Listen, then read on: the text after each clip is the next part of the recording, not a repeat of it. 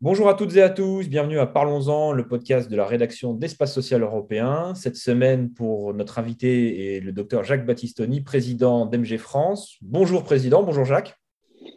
Bonjour, bonjour Alexandre, bonjour à tous.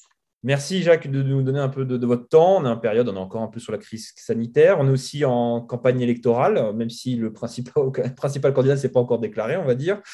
Voilà, en tout cas, les, sujets de santé vont arriver, on peut penser là dans les prochaines semaines, vraiment sur le devant de, de la scène. On va en parler un peu avec vous parce que MG France a sorti un cahier d'une vingtaine de propositions autour de cinq axes. On va en débattre pendant une vingtaine de minutes pour, entre guillemets, réorganiser et réarmer la médecine de ville pour faire face aux, problématiques de notre système de santé tel qu'on le connaît, la, la chronicité euh, des, maladies, euh, le développement euh, des déserts médicaux et l'accès à un médecin traitant, qui sont trois problématiques de fond sur lesquelles il faut agir vite et bien. On va revenir un peu là-dessus avec vous, docteur.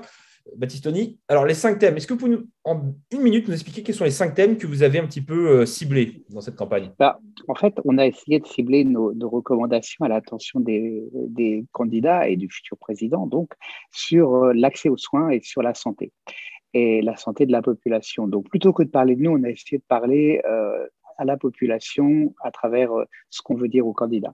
Et donc, la première thématique forte qui s'impose, je crois, dans le débat, en tout cas le débat sanitaire, peut-être pas encore dans le débat présidentiel, c'est celle de l'accès aux soins sur tous les territoires. Et euh, mes interlocuteurs, quand je discute euh, avec euh, les pouvoirs publics, ils me répètent ça sans arrêt. Qu'est-ce que vous pouvez nous proposer comme solution face à la population et face aux élus locaux, qui sont les porte-parole de cette population, qui nous demandent comment on peut faire pour améliorer l'accès aux soins. Alors, l'accès aux soins, c'est un terme compliqué pour dire une chose très simple. Dans beaucoup d'endroits, les gens ont beaucoup de mal à trouver un médecin traitant, beaucoup de mal à avoir un rendez-vous dans des délais raisonnables, en particulier en médecine générale, un peu aussi dans d'autres spécialités, mais avant tout en médecine générale, et c'est ça qui nous préoccupe. Et donc, on a voulu être à contrario un petit peu de ce qu'on dit habituellement, en disant d'abord, euh, ça n'est pas une question législative, ça n'est pas en augmentant le, numerus clausus qu'on va y arriver, c'est d'abord en, donnant, en venant en soutien aux professionnels déjà en exercice. Ça, c'est la première de nos thématiques. D'abord, conforter ce qui existe, d'abord, consolider l'offre de soins existante, lui apporter des moyens supplémentaires pour lui permettre de fonctionner. On peut s'arrêter deuxième... éventuellement, docteur? Sinon, on peut faire euh, deux, trois questions sur chaque thématique, comme ça. On, peut faire comme ça. on peut faire comme ça. Il y a à chaque fois cinq propositions hein, derrière chaque thématique, oui. Hein, si dis pas de bêtises. Oui, quatre ou cinq en fait. Elles ne sont pas toutes égales. Voilà, Mais On, peut, on peut rentrer dans le détail si on veut. Voilà, pas de souci. Donc, cette première qui donc s'intitule Un médecin traitant pour chaque Français, qui est une ambition que vous portez et que la CNAM porte également hein, depuis de nombreuses années. Euh, il y a un certain nombre d'éléments qui sont avancés. Il y a un premier qui est, euh, comme vous dites, soutenir les médecins généralistes, avec notamment à la fois, je dirais, un levier financier. Donc, c'est-à-dire que vous préconisez évidemment de soutenir l'action des médecins généralistes dans les territoires, notamment les territoires les plus fragilisés. Le deuxième point, c'est aussi l'accès aux soins financiers pour le patient. Il y a une préconisation, si je crois, qui est un peu forte, qui est celle de supprimer le ticket modérateur et donc faire un 100% euh, assurance maladie pour les soins non programmés. Et le troisième. Soins primaires. Soins primaires, voilà. C'est-à-dire pour les soins du médecin généraliste et aussi éventuellement pour ses prescriptions.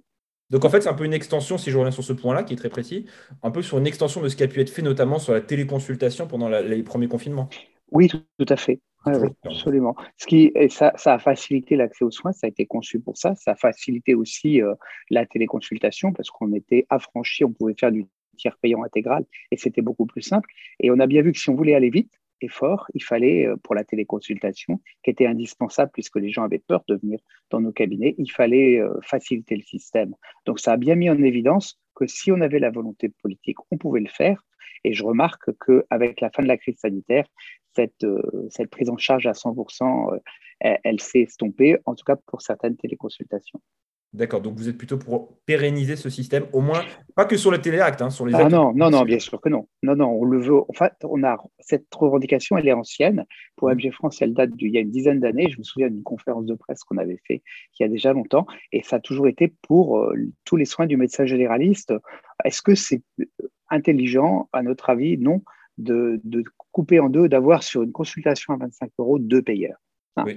Combien de temps on a passé à cause de ces deux payeurs? Combien d'énergie on met quand on fait du tiers payant parce que les gens en ont besoin pour essayer de récupérer euh, ce ticket modérateur? Combien de temps les gens passent aussi quand ils nous demandent ça, de récupérer leur ticket modérateur quand on a fait un tiers payant sur la part obligatoire? Même pour eux, c'est compliqué. Donc là, il y a un vrai progrès à faire. Autre accès, ce qui est très important, c'est les soins non programmés. On en a beaucoup parlé. Alors avant la crise, on avait le grand sujet, c'était les crises dans les services d'urgence. Euh, de, de, ces événements ont émergé un certain nombre de propositions, dont l'émergence du fameux SAS, du système d'accès aux soins, qui est en cours d'expérimentation, de, si je ne dis pas de bêtises, ou je crois que c'est un peu suspendu, c'est un peu compliqué. Justement, sur le SAS, euh, vous, vous, préconisez de, de, quoi alors en fait? Parce que c'est plutôt le, le basculer sur un modèle plus centré sur la ville ou trouver un juste équilibre avec l'hôpital? Le, vrai, euh, la nouveauté en fait induite par le SAS, c'est un système centré sur la ville. Hein. C'est-à-dire que à côté de ce qui existe depuis 30 ou 40 ans maintenant, qui, qui s'appelle le SAMU et euh, tourne autour des centres 15, il faut mettre en place un service euh, parallèle en, même temps Hein, qui s'appelle le service d'accès aux soins, qui est essentiellement centré sur la demande de soins non programmés dans la journée pour des patients qui n'ont pas une urgence médicale qui, leur, qui nécessite d'aller à l'hôpital, mais qui ont besoin d'avoir un avis médical rapidement.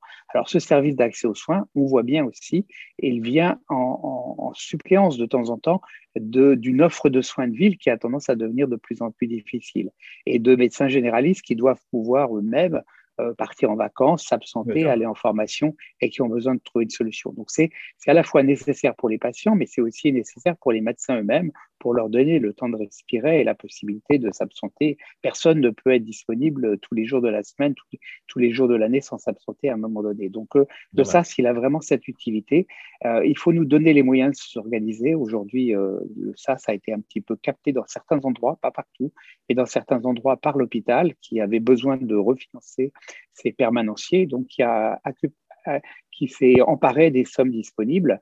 Il faut qu'on ait l'autonomie de, gestion, l'autonomie de décision, avoir des permanenciers qu'on appelle les opérateurs de soins non programmés, qu'on puisse financer nous-mêmes, qu'on puisse être un petit peu les maîtres chez nous, de la même façon que le SAMU est maître chez lui. Et il faut évidemment que ces deux services soient parfaitement coordonnés pour pouvoir basculer un appel de l'un vers l'autre s'il s'agit d'une urgence médicale ou s'il s'agit de soins non programmés. Ça se met en place pas très vite, c'est un peu laborieux, les, les modalités euh, incitatives ne sont pas assez fortes. Il faudra qu'on regarde tout ça dans le cadre de la future convention.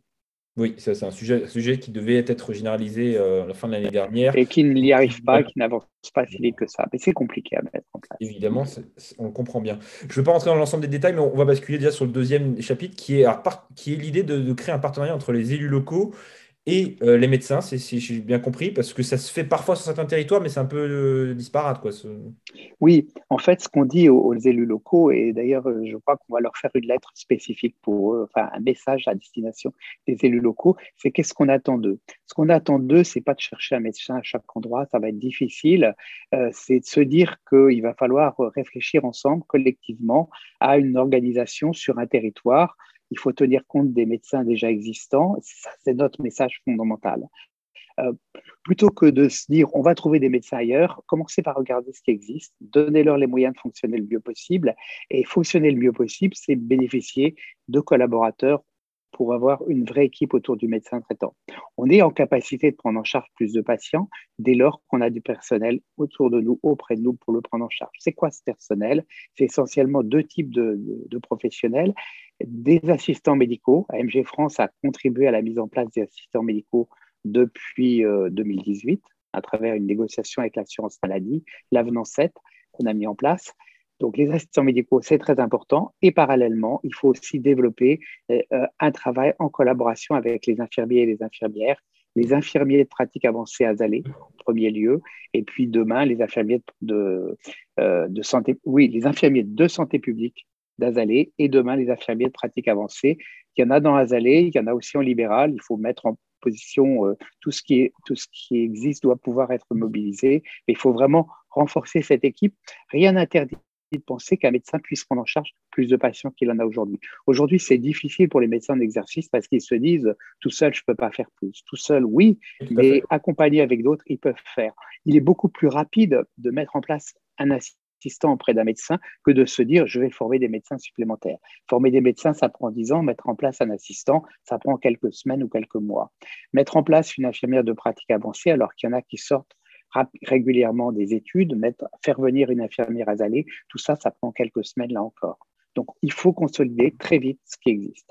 Donc, un peu par rapport à ce, sujet-là, qui, recoupe avec le premier, hein, le premier thème hein, euh, du, médecin Les deux sont intriqués. Bien sûr, sont, imbriqués. L'idée générale, c'est de travailler sur le dispositif existant, aller un petit peu au bout, parce que c'est vrai qu'en général, en France, je crois que le président, vous ne me direz pas le contraire, tous les 4-5 ans, on fait la révolution de l'organisation du système de santé. Laissons les CPTS croître, laissons les assistants médicaux être recrutés sur le terrain. C'est ça, en fait. Allons au bout du dispositif. Tout à fait. C'est un message fort que, que j'essaye de passer en ce moment à nos interlocuteurs. Nous avons tous les outils disponibles. Euh, et il suffit d'utiliser à bon escient les outils qu'on a en place, les outils essentiellement conventionnels. Il n'y a pas besoin de créer une profession supplémentaire. Avec les assistants, avec les infirmières de santé publique, avec les IPA, on a ce qu'il faut. Par contre, il faut leur donner les moyens de travailler. Il faut que le médecin généraliste puisse les avoir plus facilement. Quand on est euh, euh, sous l'eau un petit peu parce qu'on a on n'arrive pas à faire face à une demande de la patientèle très importante. On a besoin d'être aidé pour pouvoir être accompagné. Hein, on ne peut pas dire aux gens, vous allez faire des démarches, des choses, des chats. Ah, ils n'ont pas le temps. Ils, sont, ils ont déjà euh, pas assez de temps pour répondre à la demande du personnel. Donc, moi, je, plaide vraiment pour des plans d'urgence euh, locaux, en fait, pour venir en aide aux professionnels sur leur territoire. Et ces plans d'urgence, il faut les mettre en place avec les médecins, avec les autres professionnels de santé, avec aussi les élus locaux, les collectivités territoriales, et puis avec l'aide des partenaires régionaux, avec l'université aussi, pour faire des centres euh, où l'université soit présente avec ses maîtres de stage universitaires, et puis avec aussi les autres partenaires, l'ARS, la Sécu, etc. Donc c'est votre, votre, entre guillemets, votre package qui pourrait répondre alors évidemment pas parfaitement, c'est impossible de répondre parfaitement, mais qui peut être une solution crédible à la problématique des déserts médicaux qu'on sait, on sait qu'on va avoir à faire face jusqu'en 2030 à minima. L'idée, c'est pas forcément euh, de, de, péter les numerus clausus, excusez-moi l'expression, ah. de faire du réquisitionnement. L'idée, c'est analyser la situation sur chaque territoire et là où il y a besoin, à ce moment-là, on met en place des, plans d'urgence que vous présentez. C'est ça un peu l'idée. Oui, tout à fait. Moi, je rêve que dans chaque territoire en difficulté, on, vraiment on, apporte le maximum de solutions d'urgence. Ça passe par évidemment un diagnostic territorial. Il faut regarder quelle est la demande de soins, où sont les professionnels en exercice, euh, quel est leur avenir, est-ce qu'ils vont partir dans un an ou dans deux ans ou dans 20 ans? Ça, c'est très important. Et comment on peut leur... Hein, et, comment on peut leur apporter euh, de l'assistance? Ça va passer par une ingénierie de projet et il faut le faire vite. Et euh, moi, je vais essayer de convaincre les élus locaux, président de la République à venir qu'il faut faire ce type d'action. Il y a un troisième item qui est important, c'est celui de l'efficience des soins. Enfin, c'est le bon soin au bon endroit avec le bon professionnel, c'est un peu ça ce principe. C'est une Madeleine de Proust, hein, je dirais un petit peu dans le, système de santé français.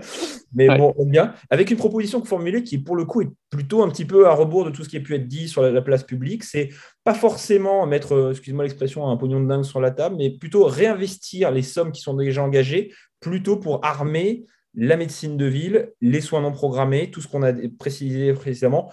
Euh, en gros, il y a des marges d'efficience qui sont existantes dans le, dans le système. Il faut les appuyer dessus plutôt qu'aller chercher des sommes euh, qui tomberaient du ciel par hasard.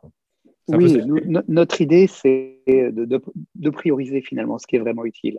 Euh, on parle peu de la Convention dans notre euh, programme électoral, mais c'est vrai que la Convention viendra après. Euh, ce qu'on veut dire au, futur président à travers ce message, c'est on aura besoin de marge de manœuvre pour flécher sur ce qui est nécessaire les, les soins. Par exemple, nous, on a envie de développer la prévention. Bon, pour développer la prévention, il faut très probablement créer des consultations spécifiques pour la prévention. On a beaucoup tergiversé autour de ça.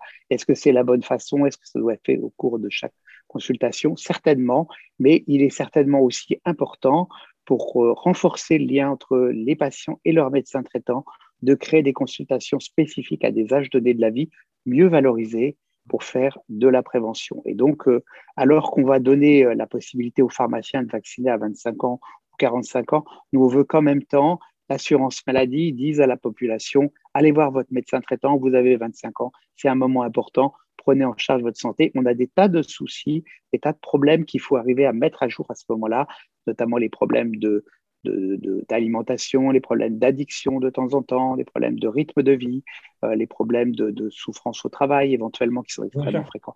Enfin voilà, tout ça c'est très important. Nous, ce qu'on veut, c'est pouvoir flécher à travers des consultations qui sont des consultations complexes, voire même très complexes, ce qui est vraiment utile pour les patients. Et on a besoin il faut mettre un peu d'argent dans le dispositif pour pouvoir justement flécher ce dont on a le plus besoin en priorité. C'est des bilans de santé à des moments clés de la vie. Oui, tout à fait. Alors, j'ai une question à vous poser parce que sur ce mode-là, si on crée des, consultations spécifiques, est-ce qu'il n'y a pas plutôt intérêt à faire basculer la ROSP, dont on sait que les résultats sont, on va dire, pour le moins mitigés, pour être poli, on va dire, depuis, depuis 10-15 ans, notamment sur des, questions de dépistage, des questions de vaccination, même s'il y a eu un petit regain euh, l'année dernière, c'est le bon côté de la crise, entre guillemets. Est-ce qu'on devrait, entre guillemets, réfléchir justement ces dispositifs qui, montrent un certain nombre de lacunes pour justement. moi, j'ai un rêve. J'ai un rêve, c'est que ça s'appelle plus rémunération sur objectif de santé publique, mais une rémunération de santé publique, un forfait santé publique. De façon, mmh. voilà, de, mettre en évidence le rôle et de la réorienter un petit peu dans sa philosophie. En fait, c'est quoi? On dit la santé publique, c'est euh, l'affaire de tous, évidemment. Hein, c'est l'affaire, c'est l'éducation à la santé aussi. Mais je crois que ces éléments importants que sont l'éducation à la santé, la prévention, les dépistages et l'éducation thérapeutique sont les quatre euh, phases un peu qui, déterminent la santé publique. On regarde ce qui peut s'appliquer pour le médecin généraliste par rapport sa propre patientèle. On a une action qu'il faut mener de façon plus collective au niveau du territoire. Ça, c'est le travail des CPTS. On pourrait en parler, mais, mais le médecin généraliste, par rapport à sa propre patientèle, il a des actions de santé publique à mener. Et on l'a vu à travers la crise sanitaire. Tirons les leçons de cette crise. On a vu à quel point c'était important à un moment donné de faire ce qu'on n'a jamais fait jusqu'à maintenant. C'est un travail sur ses fichiers, sur son fichier patientèle et d'aller chercher on a beaucoup parlé du aller vers, en fait. Aller chercher les patients qui étaient à l'écart des soins. Et avec l'assurance maladie, on a créé des consultations spécifiques pour essayer de faire revenir dans le soin les gens qui s'en étaient écartés. On voudrait faire la même chose pour faire revenir les gens dans le soin aujourd'hui en sortir de crise, mais aussi sur la prévention et sur euh, les éléments comme ça, de façon à dépister les, euh, également dépister les, les, maladies, etc. Donc on voit bien réorienter le forfait santé publique autour de ces items-là. Il y a vraiment une piste de travail intéressante à, tirer là-dessus. On confirme, tout à fait. C'est votre quatrième un peu thème hein, dans, le programme d'MG France. Le cinquième, dernier, qui est quand même pas mal, c'est les formations. Euh, alors, il y, a cinq propositions, mais si j'essaie de synthétiser tout ça, l'idée, ce n'est pas forcément d'augmenter euh, le, le, nombre de médecins formés, mais par contre d'augmenter la proportion de médecins généralistes. Donc la question est, comment on donne envie aux jeunes étudiants à l'heure actuelle et au futur d'être médecin généraliste Pas forcément dans un cadre euh, isolé, mais la question c'est comment on donne envie à, ces gens-là qui demain sont plutôt actuellement plutôt orientés sur des spécialités, parfois aussi plus. Bah, à mon avis, il y a deux choses. Euh, alors, je vais quand même parler pour une fois de, l'argent en premier. C'est vrai que si la profession de, médecin généraliste, elle est moins bien payée que les autres spécialités, il ne faut pas s'étonner quand même si les jeunes médecins, ils choisissent plutôt une autre, autre solution. Et donc, la revendication d'équité que nous avions portée dans la Convention de 2016, elle reste. Hein. Et vraiment, à terme, il faut avoir un objectif, c'est que le médecin généraliste soit un médecin généraliste au moins aussi bien payé que les autres spécialités médicales. Ça, c'est très important et c'est fondamental pour que les jeunes s'orientent. Après, il y a des décisions administratives aussi qui consistent à dire j'ouvre des postes en médecine générale et ce nombre de postes doit être grosso modo de 50%. Cette proportion n'a cessé de baisser depuis des années. J'ai envie de dire depuis toujours. Hein. Euh, la proportion de médecins généralistes par rapport au nombre total de médecins, elle ne cesse de baisser depuis qu'il y a des médecins dans ce pays très longtemps. Avant, on était quasiment la totalité, maintenant, c'est devenu moins de la moitié. Ça, c'est l'autre chose. Après, il faut effectivement donner envie aux, jeunes d'avoir un métier vraiment attractif. Et donc, il y a un travail à faire pour nous fondamental sur les conditions de travail et les conditions d'exercice. Mm-hmm. Euh, comment peut-on donner envie à un médecin de reprendre la patientèle d'un médecin qui est parti voilà deux ans dans un village de 2000 ou 3000 habitants, alors que le cabinet commence à, à moisir parce qu'il n'y a plus personne depuis deux ans, que le médecin était tout seul et qu'il est parti, que les autres professionnels de santé sont à 10, 15 kilomètres, qu'il va travailler seul, que voilà. Donc, il faut, ça rejoint un petit peu notre premier point, mais pour que les jeunes choisissent la médecine générale, il faut des conditions de travail et des conditions d'exercice, des choses un peu différentes, que ce soit au niveau des horaires, mais aussi de l'environnement professionnel. Hein, et on retrouve l'assistant médical, l'infirmière de pratique avancée. Il faut que tout ça fonctionne ensemble et c'est ça qui rend la médecine générale attractive. Et euh, on pourrait parler de la quatrième année professionnalisante, puisque c'est un sujet qui est un petit peu dans, dans l'air du temps. Hein, quatrième année euh, qui prolonge donc le, le, troisième cycle des études médicales, qui fait que la médecine générale est une spécialité euh, avec des études de la même durée que les autres spécialités médicales, ce qui n'est que justice quand on connaît le champ euh, global de notre activité médicale. Donc cette quatrième année professionnalisante, idéalement, elle doit pouvoir s'exercer là où on a des lieux de stage véritablement innovants, véritablement structurés. Moi, je rêve que les, jeunes médecins généralistes s'installent, viennent faire cette année là où il y a tout il y a un vrai projet professionnel à construire avec d'autres professionnels de santé parmi eux, au sein d'une maison de santé, mais aussi avec des assistants médicaux et des infirmières de pratique avancée, avec d'autres médecins seniors comme eux qui vont leur, leur, leur apprendre. Je crois que là, on a, on a euh, un, gros effort à faire et ça rejoint le plan d'urgence dont je parlais tout à l'heure. Je crois que vous rejoignez les syndicats de jeunes médecins là-dessus. Hein. Je partage votre point de vue. Oui, euh, d'ailleurs, on, on, a, on s'est inspiré d'ailleurs de ce qu'ils demandent. On ne peut pas euh, faire le bonheur des gens contre eux. Et donc, on a repris, et ça me paraît fondamental, ce qui avait été proposé par l'ISNAR en juin 2021, qui dit très bien que nous, OK, on veut bien faire une quatrième année. Si elle, si elle doit se faire, elle est à certaines conditions. Il faut que ce soit une année vraiment utile et vraiment instructive pour les, pour les jeunes médecins. Et donc, ils ont cité, euh, ils ont euh, l'ensemble des, des, conditions pour avoir un, stage euh, qui soit véritablement utile pour les patients et formateur pour eux. président, c'était très complet. Moi, j'ai lu, j'invite les auditeurs à regarder le programme de, MG France. Pour le coup, c'est vraiment détaillé. C'est une trentaine de pages. Hein. C'est chiffré, c'est détaillé, ça explique tout pourquoi. Il y a juste un truc qui manque, alors complètement. Il n'y a pas un mot. C'est le numérique en santé. Ouais. On fait, alors pourtant, c'est quand même, d'accord que quand même, il y a des choses qui sortent, qui sont appelées à bouleverser euh, au moins l'interface entre l'usager, le patient et, le processus de santé, mais vous n'en parlez pas.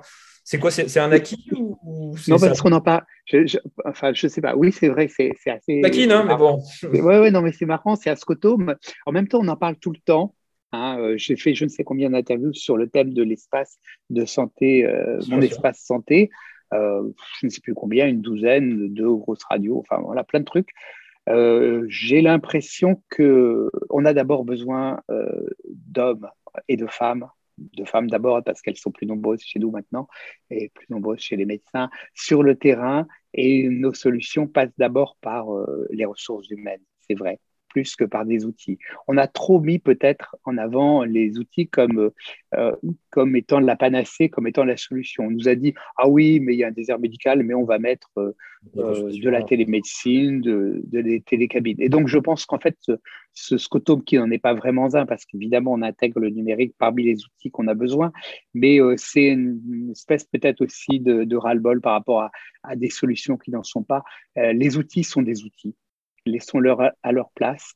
Euh, d'abord les hommes, d'abord le soin, euh, d'abord le territoire aussi, l'endroit où on est, et puis les outils viendront évidemment euh, renforcer l'action des hommes. Ah, vous m'avez bien répondu à ma question piège. Allez, voilà, bah, merci beaucoup en tout cas, Président.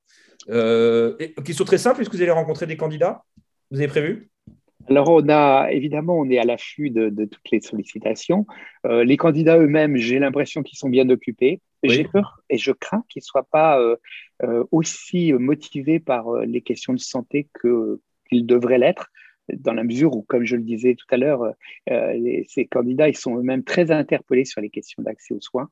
Pour autant, nous, on rencontre leurs équipes, en fait. Hein. on a rencontré les, responsables santé de, de, la plupart des grands candidats. On attend encore la candidature du, du éventuelle du président, il n'est pas confirmé, du président de la République. Mais bon, non, on discute beaucoup avec eux, euh, les candidats eux-mêmes, euh, voilà, je ne sais pas. Bon. en tout cas, on, vous donne rendez-vous très prochainement. Bah, après, forcément, l'élection présidentielle, on verra. Ce sera le temps d'enclencher cette fameuse convention médicale qui s'annonce quand même, euh, celle-là, plutôt costaud. Plutôt costaud, on peut penser. Tout à fait. Mais on a, évidemment, on a commencé à y réfléchir et évidemment, on aura des propositions fortes à faire. Et on essaye de ne pas y réfléchir seul aussi. Hein. là encore, je crois que c'est important. Euh, bon, euh, on il y a des syndicats différents, il y a des professions différentes, mais euh, MG France, et c'est d'ailleurs, c'est plutôt quelque chose d'intéressant et d'agréable, mais on discute avec tout le monde. Bah, merci beaucoup en tout cas. Merci de nous avoir consacré un peu de votre temps pour cette émission. Et ben, à très prochainement. Voilà.